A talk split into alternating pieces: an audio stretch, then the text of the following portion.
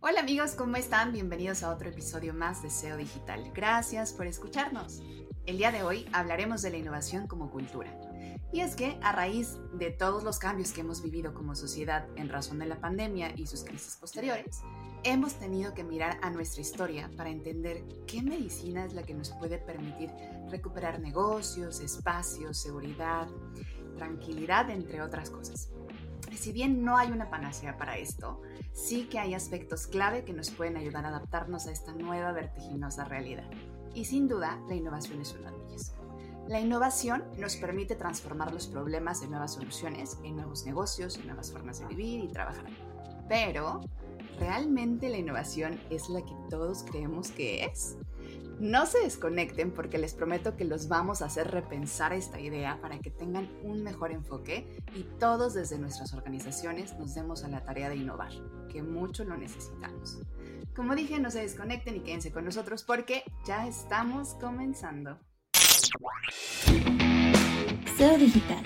Tecnología, negocios, marketing online, expertos y mucho, mucho más. Un espacio pensado para ayudar a dueños, directores y gerentes de marca a tomar mejores decisiones. Conduce Luis Vadillo, Cristina Pineda y Andrés Costes. Patrocinado por MSK, expertos digitales. A inicios del siglo XX existían 241 fabricantes de autos en Estados Unidos aún se consideraba un artículo de super lujo, algo así como un yate hoy en día. En aquellos años, el 40% de los autos eran de vapor, 38% eléctricos y 22% a gasolina. Antes de que Ford abriera su compañía, en 1901 Ransom Eli Olds ya había patentado un sistema que le permitía sextuplicar la producción del Oldsmobile en un solo año. Tanto Olds con su cadena de montaje como Henry Leland con su estandarización de componentes para los Cadillac habían sentado las bases imprescindibles para el nacimiento y la evolución de la industria automovilística. El 7 de octubre de 1913, la planta de Ford en Piquet Avenue, en Detroit, comenzó a producir el Ford Modelo T en masa. La clave del sistema de Ford estuvo en subdividir las tareas hasta la mínima expresión y llevar los componentes hasta los trabajadores, en vez de esperar a que cada trabajador se desplace hasta el vehículo que fabrica. Siendo así las cosas, esos obreros apenas necesitaban formación para construir el modelo T, a diferencia de los vehículos de la competencia. Todo esto permite que el Ford modelo T salga adelante con un total de 84 pasos. Y el tiempo de producción de cada unidad se reduce drásticamente, de las 12 horas que lleva en un principio, pasando a las 6, después a las 3 y por último a un tiempo de 93 minutos. Un año después de establecer el trabajo en cadena, Ford duplica el sueldo de sus empleados, las razones para hacerlo son de carácter moral, pero también económico, ya que al disponer de un mejor sueldo, los trabajadores pueden convertirse en consumidores de sus propios productos, naciendo así, según los expertos, la clase media. Además, el trabajo en cadena ayudó a que los autos bajaran de precio. Por ejemplo, en 1908 el Ford Modelo T costaba 825 dólares y para 1925 pudo bajar hasta los 260. La llegada del modelo T también trajo la estandarización de la posición del volante a la izquierda. Hasta entonces, el volante dependía del modelo y fabricante. Podía estar a la izquierda, a la derecha o incluso en el centro. Con el modelo T, el automóvil dejó de considerarse un lujo para ser una herramienta que agilizó el transporte de personas y mercancías. Después de la popularización del auto, se tuvieron que inventar los reglamentos de tránsito, las banquetas, los semáforos, señalamientos viales, carriles y hasta el propio diseño de las ciudades cambió gracias al modelo T. Además del ya mencionado trabajo en cadena, otras innovaciones de Ford fueron la jornada laboral de 8 horas, el salario mínimo, la reducción de costos y la comercialización masiva y a escala mundial. Estos son algunos detalles de la historia del Ford Modelo T nombrado por los expertos el auto más influyente del siglo XX. Increíble, increíble el, caso que nos comentas el día de hoy, amigo. Eh, la verdad es que cuando hablamos de innovación o cuando hablamos de, cambiar las cosas o los paradigmas, creo que este es un gran ejemplo. Como una, un solo cambio dentro de la estructura social eh, con algún nuevo producto, nuevo servicio, puede hacer que las cosas se diversifiquen y crezcan al grado del que crecieron. Y la verdad es que gracias a este tipo de innovaciones, pues conocemos muchas cosas de las que, de las que son muy cotidianas ya al día de hoy Y eso es bien interesante cómo poder estructurarlo. Eh, y para poder tocar o poder ejemplificar un poco, empezar la conversación sobre el tema de la innovación, quiero eh, citar a Clayton Christensen, el creador de la teoría de la, eh, del Sustaining Innovation, es así como, como se le llama, una forma de tener innovación sostenida a lo largo del tiempo, en el que quiero citar específicamente la parte en la que, en, un concepto que él llama el job to be done. Si nosotros nos hubiéramos puesto a pensar en ese entonces, y es un dicho muy famoso, ¿no? De si Ford hubiera preguntado a las personas qué le, qué hubiera gustado hacer, este, le hubieran pedido caballos que corrían más rápido. Sin embargo, él se enfocó en el trabajo que el coche debería de solucionar a las personas en el día a día resolviendo este trabajo por hacer y creando este paso a paso, evolución tras evolución, esto que conocemos hoy como el automóvil. Entonces, parte de, esta teoría del, del, Sustaining Innovation nos dice que nos tenemos que enfocar en crear eh, algo que sea útil para las personas, que cumpla y resuelva una necesidad, y a partir de ahí poder ir creando innovaciones sostenidas a lo largo del tiempo, desde que nace un, un nuevo producto, se abre un mercado, como desde que empiezas en la parte baja del, del, mercado a ser más rápido, más flexible, empiezas a innovar tu producto hasta que llegas a cubrir la, mayor parte o la parte alta del mercado como el high-end. Entonces, en esta parte creo que es interesante que podamos ver cómo esta teoría nos va ayudando a identificar eh, los pasos a seguir dentro, del, dentro de la parte de la innovación y que no importa si estás abriendo un mercado, no importa si estás empezando a innovar con, en, en una parte baja del mercado o si ya estás consolidado como una marca, enfocarte en, el trabajo por hacer y cómo ir mejorando tu producto, tu servicio, creo que es una clave indispensable para poder tener ejemplos como el que nos acabas de compartir. Y sin duda el tema de centrarte en esos trabajos que tienes que resolver, creo que son claves para poder llegar hacia la innovación. Y no necesariamente, vamos a citar también a, otro de los grandes en temas de innovación, incluso de origen mexicoamericano, eh, Alejandro Ruelas Gossi, eh, escribía por ahí en un artículo en Harvard Business Review que decía eh, sobre las trampas en las que puedes caer cuando buscas innovar. Y una de estas trampas era escuchar demasiado al cliente. Y lo conecto con el dato que decía Andrés ¿Qué habría pasado si Ford hubiera escuchado demasiado al cliente? ¿Habría hecho un caballo? ¿Habría hecho un caballo que corriera demasiado rápido? Y Ruelas Gossi dice que esto mismo habría sucedido con Steve Jobs. Eh, el mismo Steve Jobs lo decía, ¿no? Con el iPad. ¿Quién iba a pedir un iPad? La gente no sabía específicamente que necesitaba un producto. Tenía una necesidad y había un trabajo por ser resuelto, en, en palabras de Christensen. Eh, y tú como innovador tendrías que definir el cómo vas a resolver eh, ese trabajo. Ahora, a mí me gustaría ahondar en, algunas trampas, también eh, citando a, Alejandro Ruelas, algunas de las trampas en las cuales muchas empresas que se dedican a la tecnología pueden caer y pueden hacer que no innoven. Y la primera es que mucha de la innovación parece que se encontrara en una búsqueda incesante de precios bajos, de reducción de costes. Y dice, y no me refiero a Andrés Costes, sino me refiero a costos. Eh, y dice Ruelas Gossi que pues esta es una trampa maldita porque justamente hace que las empresas se comiencen a quedar sin recursos y que no tengan la capacidad para poder estar eh, desarrollando nuevos productos o servicios y llegar a un retador. Y esta frase me gusta, siempre hay alguien que está buscando cómo hacerlo más barato que tú y mejor que tú y probablemente lo está haciendo en un garage. Eh, el segundo punto para que en esta trampa ya lo habíamos adelantado, en esta obsesión por escuchar al cliente y qué mejor ejemplo de lo que se decía de la creación de la, del iPad y también del modelo eh, Forte que pues definitivamente no habría innovado y no habría desarrollado eh, ese producto, todos esos cambios tecnológicos. La tercera trampa es el incrementalismo.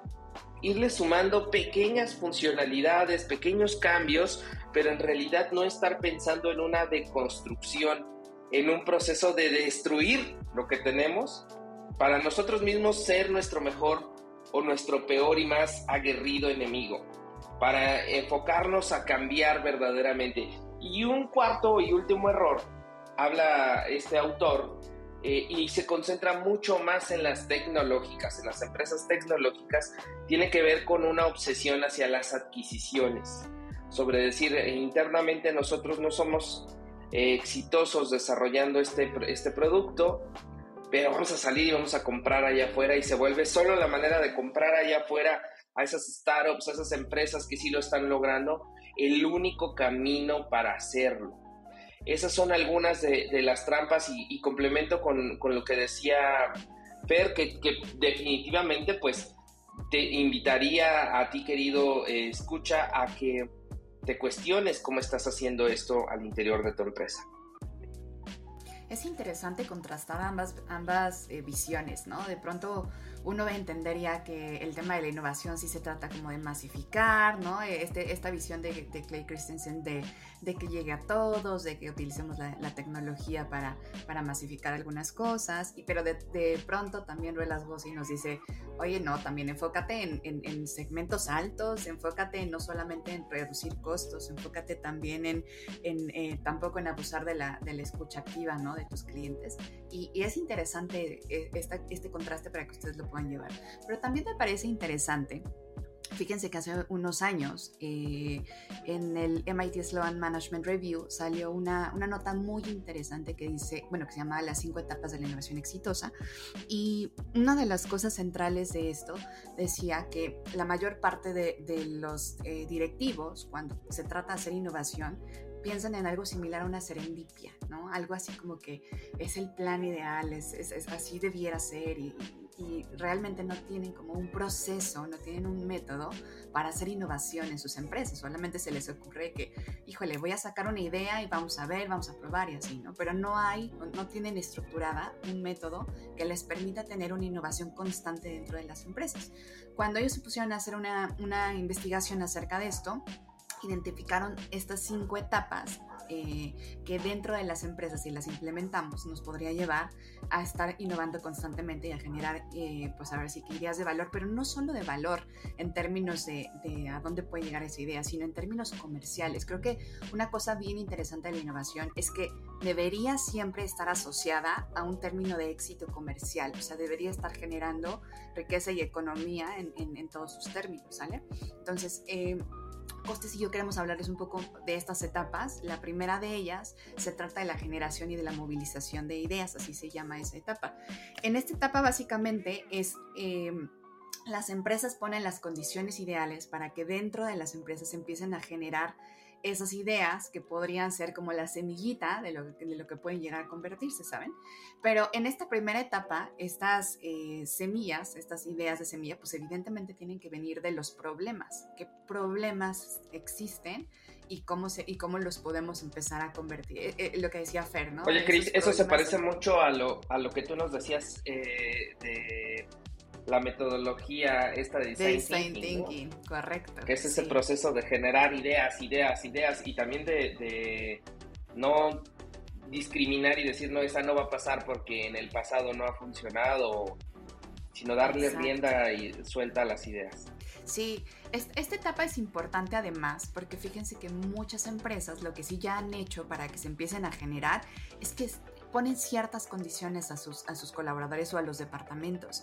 Eh, ¿Qué condiciones? Pues ya les dan tiempo específico. Oye, tienes tanto tiempo a la semana para que idees, pienses cómo podemos modificar o mejorar o cambiar este, esta, eh, o resolver más bien este problema. Y entonces hay empresas que ya les dan tiempo a sus trabajadores exclusivamente para, para innovar. Hay quienes tienen dentro de las empresas laboratorios de innovación donde tienen a un equipo específicamente dedicado a estar todo el tiempo eh, repensando problemas, probando cosas, este, tratando de encontrar esas ideas. ¿no? Entonces, en esta etapa básicamente estamos enfocándonos en cómo se empiezan a generar esas semillas. Incluso véanlo del, del tipo como, como cuando tienes un, un, huertito, ¿no? Y de este lado tienes a todas las semillitas y las vas pasando como de canasta en canasta, ¿no?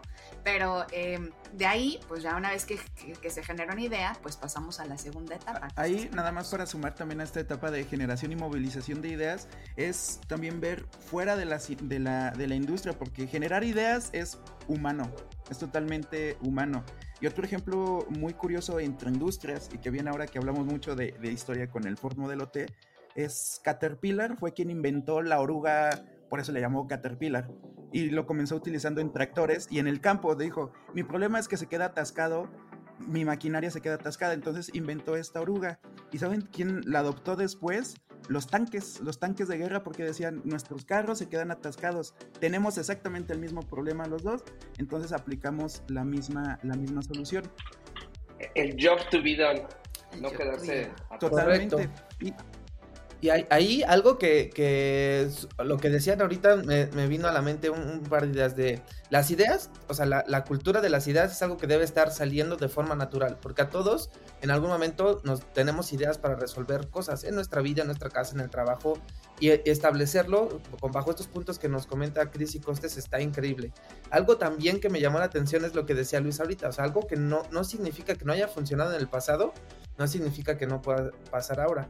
Y de hecho en la teoría del, del Sustaining Innovation hay algo que, que, se toca en esa parte, es que las ideas o este tipo de innovaciones van a depender mucho de la capacidad de las personas de el uso de la tecnología. Y esa es, creo que es una de las propias trampas que podemos hablar más adelante. Les voy a poner un ejemplo fuera de la industria. Este, James Cameron, cuando creó la, el guion y la idea de la película de Avatar, no, no, era, no era posible llevarla a la pantalla en ese entonces, que fue por los 80 más o menos. Tuvieron que pasar muchos años para que la tecnología y la misma nos llevara a que esa, esa, misma idea pudiera explotar y se convirtiera en la película más taquillera de la historia. Entonces creo que hay ese tipo de cosas que nosotros nos vamos a ver y es algo que debemos entender que el innovar no es tecnología, que creo que esa es una de esas trampas. Y lo segundo es que la innovación sí puede ir pegada de la tecnología, pero siempre este, alineada a la posibilidad del consumidor a poder utilizarla. Qué, bueno que tocas eso, Fer, porque justo eso corresponde a la segunda etapa, que, tiene que ver con la, con la evaluación y la detección, porque muchas veces la idea puede generarse en ciertos equipos que pueden no tener todo el conocimiento para una evaluación completa de la idea. Una idea cuando nace eh, tiene que pasar, digamos, como por muchos filtros para, para de alguna forma decidir si es viable comercialmente llevarla a cabo, eh, llevarla a un siguiente nivel que puede ser un prototipo, puede ser un, un, demo, etcétera, ¿no? Pero entonces, en esta segunda etapa precisamente ocurre eso. Otro ejemplo muy similar a que comentas es que, por ejemplo, cuando en Apple se enteraron que existía ya el MP3, tardaron más o menos como tres años en sacar el iPod porque estaban evaluando todos los detalles técnicos, ¿saben? Entonces, esta etapa precisamente que es la segunda, habla de eso, de cómo una vez que ya filtra la idea de algo, o sea, que, ya de alguna, de alguna manera pasó este primer, este primer filtro, ocurre otra evaluación ya por otro tipo de personas, de otros departamentos, de, de, ya un nivel comercial, de mercadológico, este, costeos, muchas cosas, como para determinar si esa idea tiene potencial de llevarse a otro nivel, ¿no? Y entonces ahí es cuando ya deciden que esa idea puede avanzar ahora sí a un tema experimental. En este tema experimental pues ya podemos estar hablando de prototipos, de demos, de incluso si se trata de un tema de contenido, pues hay este, los famosos pilotos, ¿no? Por ahí este, tenemos ese, ese, ese tipo de puntos. Pero en esta, en esta etapa de la experimentación justamente lo que se trata es de forzar la idea, o sea, estirar la, la, liga, saber si, si todo eso que ya habíamos planteado realmente se, en, los, en, las condiciones en las que se prueba, que son de alguna forma como las más allegadas a la realidad, pues va, va, a servir y va a funcionar para determinar si sí es cierto que puede pasar a un tema de comercialización. En esta parte, Costés, tú traías también información de esto, ¿no? Sí, en la etapa de, comercialización, pues lo platicábamos y lo platicábamos también antes de, grabar este episodio de hay, inventos que no sirven de nada. O sea, realmente si a la gente no le interesa lo que acabas de innovar, no es una verdadera innovación. Si no eh, tiene un impacto en la vida de las personas, si no crea este verdadero valor o si realmente no sirve para solucionar un problema real, eh, realmente no, no, tiene este, no tiene este impacto. Y aquí llegamos al momento de la, de la, comercialización y el que las personas puedan intercambiar ese valor, es decir, encuentra un valor en tu innovación y te transfieren otro valor, es decir, te lo pueden comprar, te pueden invertir, les puede interesar, ¿no? en pocas palabras, y la gente adopta si no se vende, de nada sirve. En pocas pues, palabras, si no se vende, de nada sirve. o sea, a la gente no le interesa. Porque no fue lo suficientemente atractivo. Sí, llegar a, o sea, llegar a este punto de, ¿cuánto cuesta? Véndemelo ya. Este, ¿Lo tienes? ¿Cómo que ya se te acabó? Generar, generar eso en las personas. De hecho, en, el programa de, innovación, el liderazgo en innovación del MIT, una característica, de hecho es, no característica, sino es un must de la innovación, eh, que tiene que poder comercializar y generar riqueza. Si no se puede comercializar y generar riqueza, no, es, no se puede denominar innovación. ¿no? Ahora, no tiene que ver solamente con comprar, que es el quinto paso, ¿no? De difusión e implementación, porque te lo pueden comprar pero si yo me compro el Forte y lo voy a dejar ahí encerrado y no lo voy a usar y voy a seguir usando el caballo, creo que ese es el siguiente paso, ¿no? Correcto, ya en esta última etapa estamos hablando de todas las actividades eh, o acciones asociadas a cómo ese producto que ya se generó empieza, empezamos a, eh, ahora sí un poquito más a acercarlo a los segmentos adecuados para que entonces empiecen a consumirlo, empiecen a ser parte de su día a día, de su cotidianidad y entonces se vuelvan ya de alguna manera como un consumo habitual eh, y incluso, de hecho, la innovación tendría que llegar a ese punto, por eso empezamos eh, eh, el, el, episodio con el caso curioso del Forte, porque deberían en, muchos sentidos empezar a cambiar muchos aspectos, hasta sociales, económicos, o sea, un tema de innovación viene a cambiar por completo, pues prácticamente los paradigmas que tenemos. Y aunque tengamos todo, todo controlado, siempre va a haber lugares donde esta, esta innovación pueda, pueda pueda llegar a más. Y si vemos la, innovación, y creo que es otro de los mitos, no necesariamente, así como mencionaba Fer, no necesariamente se, es todo tecnología, o sea, sí tiene mucho que ver, también no es todo inventar algo, algo nuevo. Este, este gran dato, y de hecho en el imaginario popular está que, Ford fue el primero que puso eh, la línea de montaje, y no, no fue el primero, pero fue quien mejor la utilizó, porque sumó, sumó otras, otras innovaciones u otros avances, otros descubrimientos los comenzó a utilizar ahí y pues la gente le, le, le interesó, le gustó, se acercó esa, esa tecnología, ese uso y lo que antes era un lujo, después se volvió un uso cotidiano. Creo que más cercano a esta época puede ser con la tecnología de los teléfonos celulares, ¿no? Que... Y ese concepto justamente lo, lo maneja también Alejandro Ruelas Gossi, que habla de este proceso de orquestación que es eh, tú ser quien dirige la batuta, lleva, lleva, digamos, la delantera, pero permite que otros se sumen y puede traer otras innovaciones. Y ahí está el ejemplo de las App Store. Eh, sin duda, si, si Steve Jobs no hubiera hecho este proceso de la tienda de aplicaciones, eh, pues ¿qué habría pasado? Me pregunto si existiría un Uber, me pregunto si existirían eh, todo este tipo de aplicaciones hasta de juegos que traemos en nuestro celular, ¿no? Entonces, llevar la innovación también te permite controlar esas partes de la cadena. Y, y, específicamente yo quería hacerles una pregunta abierta. A ver, creo que en, en, el día a día, ahorita estamos platicando sobre cómo crear algo nuevo, ¿no? O sea, innovar, algo diferente, nuevos productos.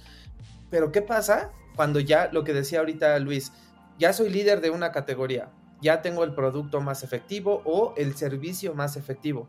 Ya soy el que, el que lidera, el que tiene el mayor público. ¿Cómo podemos innovar una vez que estamos ahí? O sea, que no necesariamente tiene que ser, pues tengo que tirar lo que ya funciona y volver a hacer algo completamente nuevo, sino cómo llevarlo a una mejora continua para pues, pues seguir siendo el líder, de la, el líder de la, de la cadena. Creo que es algo también bien interesante a lo que nos enfrentamos todos los días.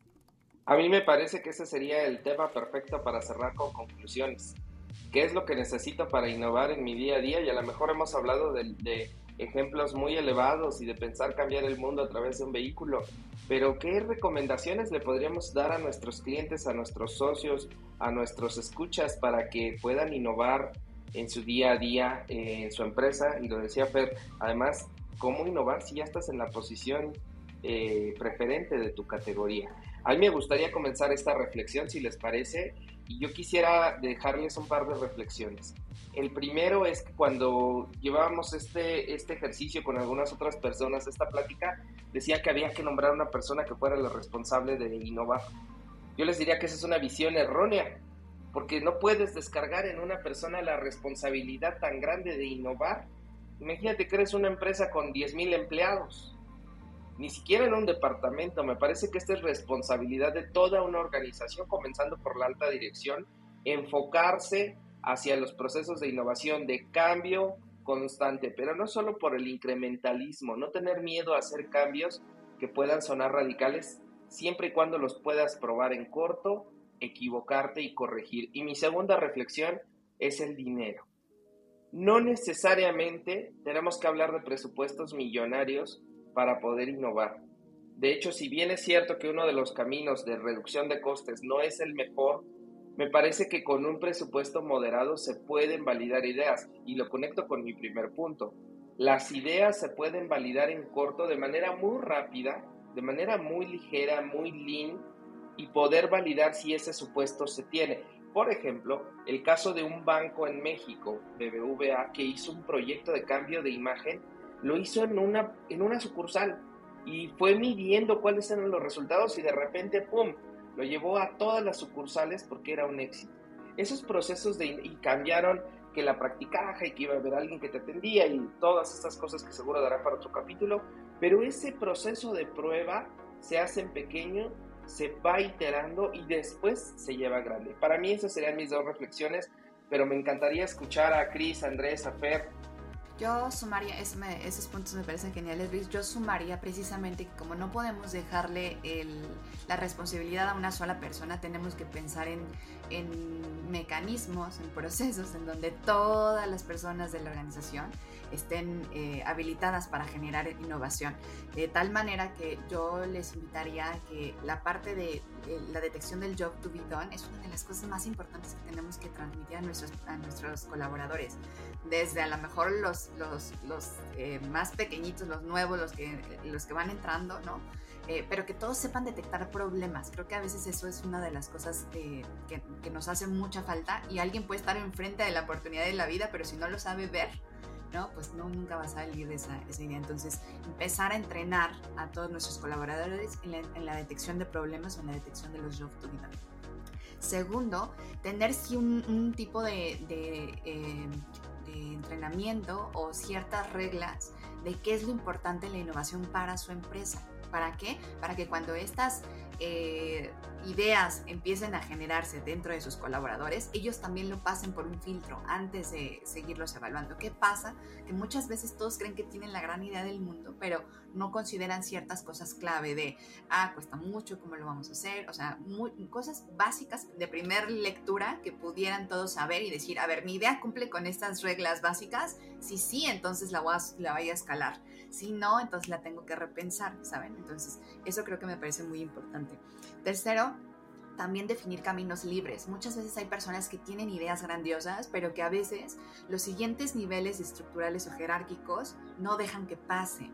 Y entonces, porque no tienen protocolos para dejar que pasen. Y de pronto alguien dice, oye, tengo buenísima idea para esto. Mm, creo que ahorita no es el momento, ¿no? Luego me buscas, ¿no? Y entonces no existen canales o, este, puntos de, comunicación que hagan que una idea suba o fluya y entonces ahí se nos pueden caer muchas ideas. Seguramente en tus empresas si no existen estos, es, han estar, hemos de estar perdiendo muchas de esas grandes ideas que pueden estar innovando las cosas, ¿no? Y finalmente, creo que una cosa que, que me parece también importante es tener un proceso de evaluación.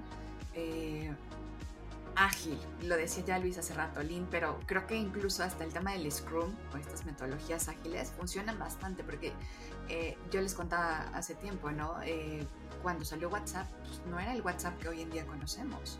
Era una aplicación sumamente más este, light, ¿no? Tenía menos, este, menos funcionalidades, pero la sacaron, la testearon, la probaron y así le fueron metiendo cosas. Igual Netflix, o sea, no, no todo tiene que empezar por lanzarse perfectamente, ¿no? Tenemos, podemos empezar con algo este, básico. Entonces yo me quedo con eso. Bueno, sumando a estas, a estas grandes conclusiones, eh, retomo un poco lo que había mencionado en el episodio de, de, creatividad, que no es un suceso, sino un proceso, así mencionaba, ¿no? La innovación no es un eureka mágico en un momento, sino es resultado de todo, todo el proceso y es un proceso colectivo, tan dentro de las organizaciones y fuera de ellas. Y para sumar a todo esto, yo me iría a la parte muy humana del ego, del ego uno como personas, por lo que mencionaban. Eh, ¿El liderazgo es realmente liderazgo? ¿Están dejando vivir las ideas de los demás sin importar el puesto que tengan y sin importar el título que venga en su, en su tarjeta de presentación? Después, el ego de, la marca, es decir, eh, o de la marca o de la organización, es decir, no es que nosotros ya lo hacemos muy bien. Tal vez es un reflejo de un sesgo llamado aversión a la pérdida. Es decir, ya llegué hasta acá, como la pregunta que decía Fer, ya llegué a ser el líder. ¿Tengo más miedo de perder mi liderazgo o tengo más hambre de seguir ganando con la innovación? Son, preguntas que, hay que hacerse dentro de la organización. Eh, entonces tenemos el individual, el de organización y también el de, el, de industria. Pensar que tu industria, ya sea de eh, la que sea, es la única que existe o la pones encima de todas las demás y por eso no volteas a ver que pueda haber algo de valor en, en, otro lado. ¿Qué tal si aplico en mi industria algo que nunca se había aplicado aquí, pero que en otro lado es súper común? esas mezclas y esos ejercicios son este, este gran ejercicio de honestidad, creatividad y este ejercicio colectivo de seguir innovando y seguir dando pasos hacia adelante. Muchas gracias amigos. yo tengo un par de puntos que, híjole, todos en, algún momento repetimos la palabra procesos. Y algo que, a mí me gusta mucho, y voy a retomar de nuevo el tema de, de Clayton, que la verdad es que es alguien que, que marcó mucho en mi carrera en los últimos años. Em, él decía que la cultura de una organización son sus procesos. Y entonces, en este sentido, ¿cómo podemos nosotros permear la cultura de innovación a través de crear procesos donde se permita este, tener voz para la creación, para el cambio. Entonces creo que esa es una, una parte muy fundamental, que ya lo decía Chris en otras palabras, pero lo que retomar porque es algo que me gusta, que me gusta mucho y, la verdad es que soy fiel creyente de esa parte. Algo que, necesitamos nosotros considerar para la innovación es que esos procesos deben de estar ligados o funcionar de la mano de dos variables muy importantes. La primera son nuestros recursos. Luis tocaba un poco esa parte, no necesitamos gastar todo, necesitamos ver cuáles son nuestros recursos materiales, de talento, qué es lo que tenemos nosotros a la mano para poder empezar a iterar y tener estas, esta parte de metodologías ágiles y tratar de probar, que creo que es lo más importante. Pero aún más arriba hay otra variable que es el profit formula. Necesitamos entender cómo hacemos dinero, cómo nuestra organización genera dinero a través de nuestros productos o nuestros servicios. Si nosotros logramos alinear esta parte, a, y permearla a nuestra organización, a nuestros equipos, las ideas o la visión va a estar mucho más alineada y entonces cuando surjan ideas de la parte de operativa, la parte técnica de nuestros equipos, las ideas van a pasar de una forma mucho más eh, vertical, verticalmente de una forma más sencilla, tratando de quitar esas fricciones de que comúnmente cuando no, hoy no es el momento, es porque seguramente esas ideas que surgen por ahí no están alineadas a nuestros procesos o a la forma en la que nosotros este, hacemos dinero. Entonces creo que eso a veces es un poco de recelo que yo, que, que es común de decir, no, pues es que la parte de, de, cómo, cómo hacemos negocios, esa parte la lleva la dirección y eso se tiene que cuidar. Creo que eso es algo que toda la organización debería de entender, debería de vivir y debería formar parte de esta maquinaria que nos lleve hacia la misma dirección. Entonces, esos son los puntos que yo creo que, les podría compartir el día de hoy. La verdad es un tema bien interesante y que espero podamos seguir platicando en, en capítulos siguientes. Y me parece que es un tema que no necesariamente da para que se quede aquí. Podríamos seguir construyendo, pero a mí personalmente me gustaría construir sobre lo que ustedes tienen que decirnos al respecto, así que los invito a que nos escriban a seodigital.mck.agency o agencia en inglés. Recuerden que este podcast es presentado por MCK, eh, la agencia en la cual nosotros eh, formamos parte y pues nos encantaría escuchar por ahí en el correo electrónico que nos escriban a nuestras redes sociales y nos cuenten qué les pareció, sobre qué, quisieran que pudiéramos ahondar un poco más sobre este tema. Si les parece, nos escuchamos en la próxima ocasión. Esto fue SEO Digital y nos vemos en la próxima. SEO Digital. Tecnología, negocios, marketing online, expertos y mucho, mucho más un espacio pensado para ayudar a dueños, directores y gerentes de marca a tomar mejores decisiones. Conduce Luis Vadillo, Cristina Pineda y Andrés Costes. Patrocinado por MSK, Expertos Digitales.